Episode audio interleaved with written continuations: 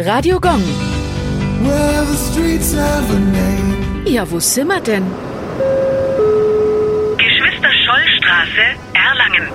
Sie liegt im Stadtteil Bruck und ist den Geschwistern Hans und Sophie Scholl gewidmet. Die beiden gehörten zur Weißen Rose, einer studentischen Münchner Gruppe, die während des Zweiten Weltkriegs im Widerstand gegen den Nationalsozialismus aktiv war. Die Geschwister wurden am 18. Februar 1943 beim Auslegen von Flugblättern in der Uni erwischt und bei der Gestapo denunziert. Nur vier Tage später wurden sie zum Tode verurteilt und noch am selben Tag mit der Guillotine geköpft. Viele Straßen, Plätze und Schulen wurden nach den Geschwistern benannt. Zudem gibt es Kinofilme über ihr kurzes Leben.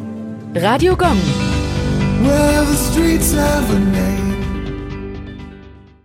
Die heutige Episode wurde präsentiert von Obst Kraus. Ihr wünscht euch leckeres, frisches Obst an eurem Arbeitsplatz? Obst Kraus liefert in Nürnberg, Fürth und Erlangen. Obst-Kraus.de